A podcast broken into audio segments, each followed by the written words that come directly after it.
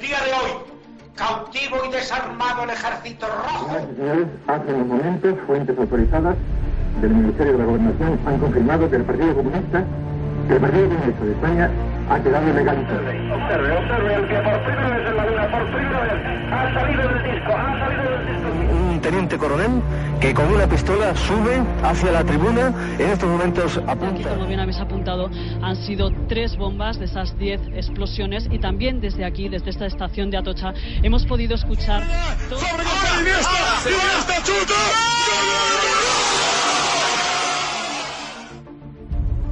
Esto es Historias de la Historia.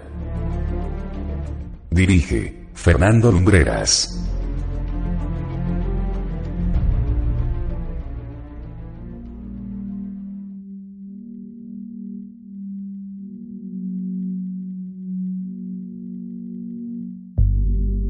Muy buenas noches amigos y bienvenidos una semana más a Historias de la Historia.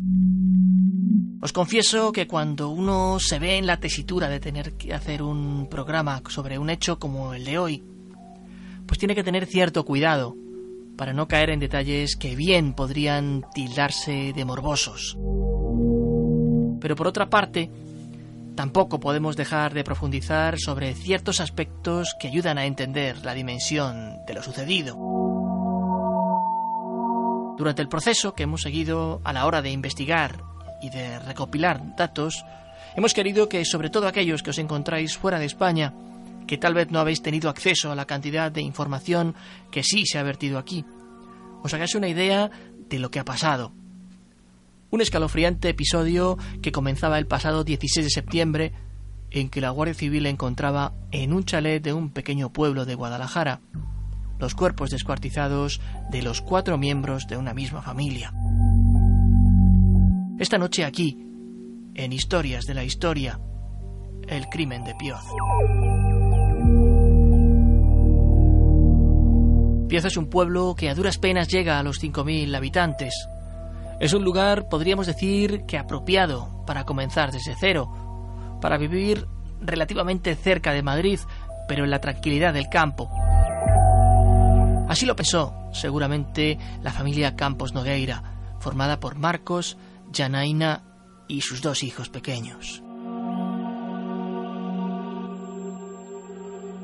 Los Campos venían de Brasil, del interior del país, y trataban de salir adelante como podían, siempre de manera honesta. Quédense con este detalle porque a lo largo de la investigación van a salir numerosas afirmaciones, numerosas pistas que tal vez alguien pudo haber metido en escena con un claro propósito. Facilitar la investigación a las fuerzas y cuerpos de seguridad del Estado que se estaban encargando de juntar todas las pesquisas para encontrar al responsable de semejante atrocidad. Habían vivido un tiempo en la localidad madrileña de Torrejón de Ardoz. Allí, en un piso de alquiler, habían coincidido con Patrick, el siniestro personaje sobrino de, de Marcos que acabó con sus vidas. Pero parece ser que pronto surgieron diferencias entre Marcos y su posterior y confeso asesino.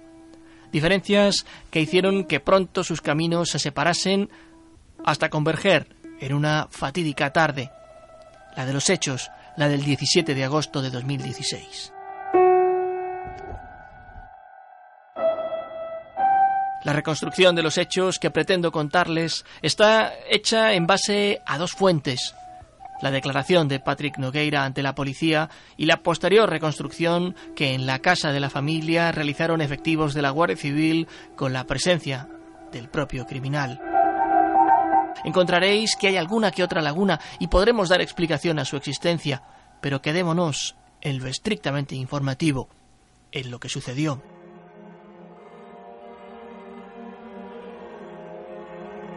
Y todo comenzó en torno a las 4 menos 5 de la tarde de aquel fatídico 16 de agosto. En aquel momento se encontraban en la vivienda de Pioz, un chalet de dos pisos, Janaina y los dos pequeños, una niña de cuatro años y un niño de uno. Aquel día, Patrick se presenta por sorpresa. Su víctima le conocía y le invita a pasar al interior de la casa. Allí comen, sin que se alcance a imaginar nadie, lo que está a punto de ocurrir después. Acabada la comida, la mujer recoge los platos y se dirige a la cocina con el fin de lavarlos. Da varios viajes desde el salón hasta esta estancia sin que su sobrino haga nada por ayudarla. Pero es aquí que en uno de esos trayectos, cuando ella se encontraba en la cocina, que Patrick la aborda desde detrás y le clava un cuchillo en el cuello. Ella cae al suelo y muere prácticamente en el acto. Y aquí comienza la primera de las lagunas sospechosas del asesino confeso. Él dice que no recuerda lo sucedido después, y lo sucedido después es la muerte de los pequeños. En confesiones a la policía, Patrick dice que cuando recupera la memoria están la mujer y los dos niños muertos en la cocina. Es consciente de que ha cometido algo terrible, pero con una no menos impresionante sangre fría sale de la casa al jardín de la parte delantera y espera, espera pacientemente a que llegue Marcos, el cabeza de familia.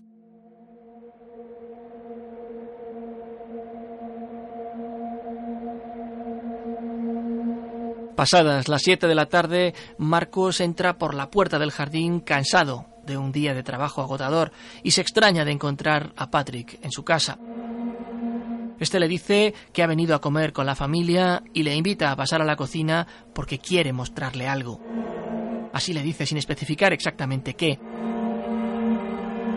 Al abrir la puerta de esta habitación, Marcos ve aterrado los cuerpos sin vida de su esposa y de sus hijos. Mientras se encuentra en estado de shock, Patrick le ultima también a cuchilladas. Pero pelean en los brazos de Marcos hay señales que indican que ambos forcejearon para intentar por lo menos salvar su vida, aunque no lo consiguiera.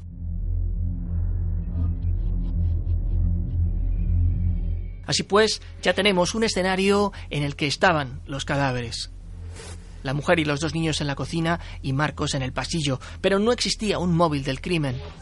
Casi podría pensarse que fue un ataque de psicosis, quién sabe. Lo que sí parece claro es que el asesino llegó aquel día a la casa con la intención de matar. Así lo confesaría, que cuando abordó el autobús sentía un deseo irrefrenable de hacerlo.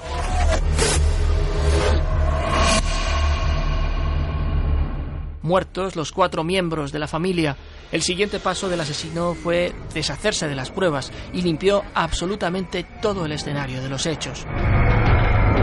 Colocó unas bolsas de basura de las de tamaño industrial, de color verde, en el salón de la casa.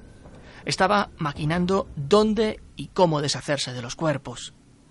La idea era comprar una pala para enterrarlos. Tampoco sabemos cómo y en qué momento se produjo la desmembración de los cadáveres, solo los de los adultos. Su intención era sacar las seis bolsas prácticamente una por una, porque eran relativamente pesadas y llevarlas al campo para allí cavar una fosa y enterrarlas. Pero hay aquí que la presencia de una garita con un vigilante le hizo ver que tal vez esos movimientos podrían resultar sospechosos, así que dejó las bolsas en el salón de la casa, perfectamente cerradas con cinta americana para evitar que el olor inundase todas las estancias. A esas alturas de la noche hay cerca de 12 señales de teléfonos móviles que le ubican directamente en la casa. Acabada la limpieza lo mejor que pudo, el asesino subió al piso superior. Son cerca de las 4 de la mañana cuando los contadores de luz de la vivienda muestran una bajada repentina del consumo. Es la señal de que ha terminado lo que fuera que estuviese haciendo. Apaga las luces y sube al piso de arriba. Se ducha en uno de los baños, seguramente con el propósito de quitarse restos de sangre, y se mete en la cama de matrimonio. Allí también deja pruebas de haber estado.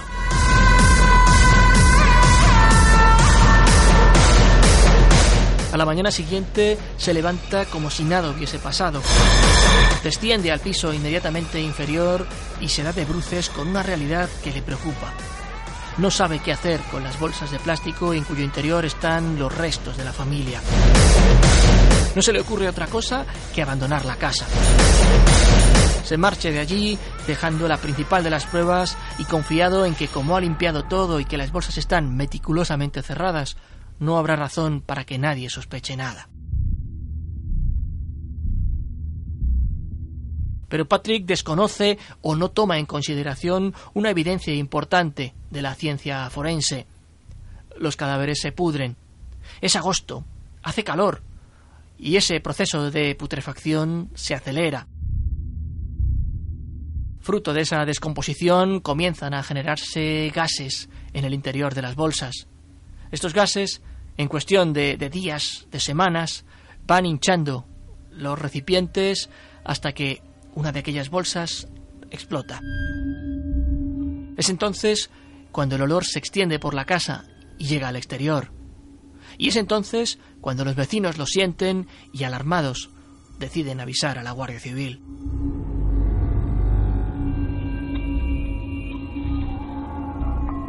La noche en que la benemérita entra en el jardín de Pioz, lo primero que encuentra son huellas, huellas de unas zapatillas de deporte como las que usaba habitualmente Patrick. También hay restos de ADN de él en las bolsas de basura, lo que indica que las manipuló directamente. Junto a la cocina de la casa había un pequeño cuarto de baño, un aseo, y allí, en su interior, una fregona colocada dentro de un cubo. Con los reactivos que emplea la policía científica comienzan a aparecer tal cantidad de pruebas que ya las autoridades hablan entre sí de un único asesino. La noticia llega a los medios de comunicación que comienzan a esbozar diversas hipótesis. Hablan de sicarios brasileños, de ajustes de cuentas entre narcotraficantes. Es como si a las autoridades españolas que investigan el suceso les interesara que se siguiera hablando de estas posibles causas mientras al mismo tiempo realizan un minucioso trabajo de investigación que pronto comenzará a dar sus primeros frutos cuando se topen con Patrick. El confeso asesino adelantó su billete de vuelta a Brasil al 20 de septiembre. Estaba en un principio programado para noviembre. La policía española le seguía los pasos muy de cerca, sobre todo cuando, haciendo barridos de las señales del teléfono móvil, le ubicaban en el lugar en que se había cometido el crimen, el mismo día y durante varias horas. El hecho de que las cerraduras de la casa no estuviesen forzadas indica que los ultimados conocían a su asesino y con tal cantidad de restos de ADN encontrados en la casa no resultaba difícil dar con un sospechoso principal, Patrick Nogueira. El confeso asesino parecía encontrarse seguro en Brasil, pese a que el juez había ya iniciado los trámites para solicitar una petición internacional de búsqueda y captura. Sin embargo, los trámites burocráticos impidieron que ésta se llevase a cabo. Muy pronto, las noticias de lo sucedido en España a una familia brasileña llegaron al país latinoamericano. Trascendieron los nombres, las terribles circunstancias de lo que había sucedido y, por supuesto, la identidad del principal sospechoso. Era cuestión de poco tiempo, con un requerimiento de Interpol sobre la mesa, que la policía brasileña llamase a la puerta del domicilio de Patrick y procediera a su arresto. Y eso no era lo que más temía este individuo. La sola idea de ir a parar a una cárcel de Brasil, con las conocidas condiciones en las que son frecuentes los motines o los asesinatos entre reclusos, hizo que se replanteara la situación.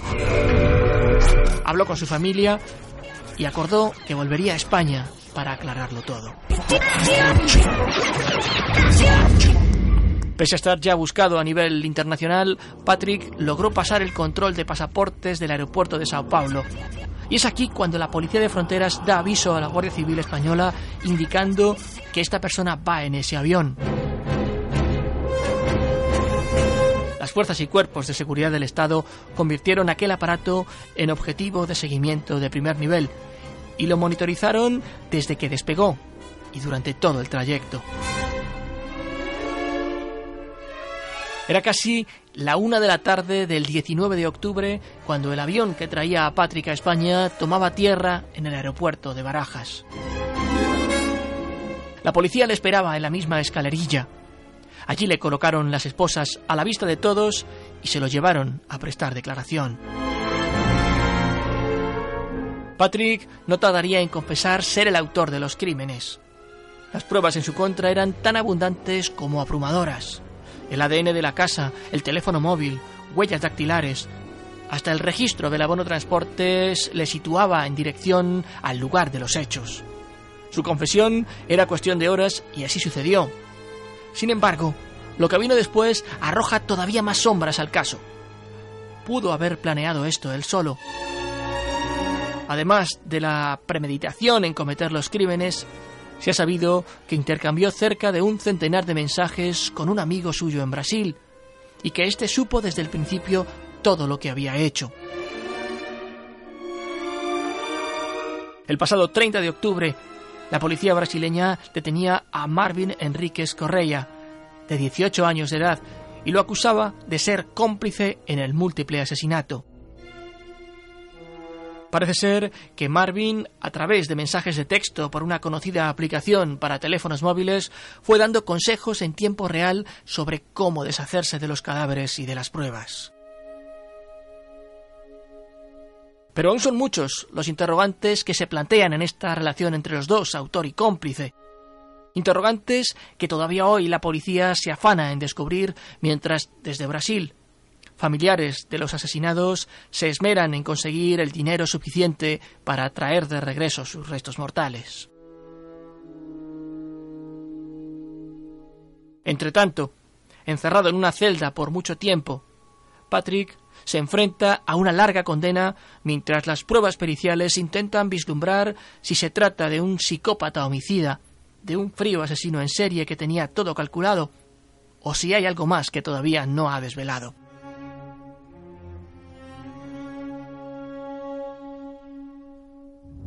El crimen de Pioz, una brutal secuencia de acontecimientos dignos de ser novelados y que trágicamente se dieron en la vida real. Así os lo hemos querido contar hoy, centrándonos en lo que sucedió, sí, pero también en la investigación posterior y en cómo se ha llegado a desvelar gran parte de lo sucedido. Hoy conocemos todo esto, pero quién sabe si mañana podremos tener nuevos datos.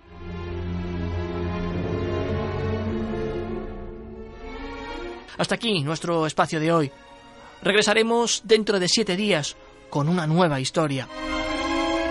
No olvidéis visitar el portal del programa a través de vivaradio.es. Allí vais a encontrar este y otras muchas crónicas de los programas anteriores. Como os digo, nos vemos dentro de siete días. Será aquí en Viva Radio hasta entonces, muy buenas noches y buena suerte.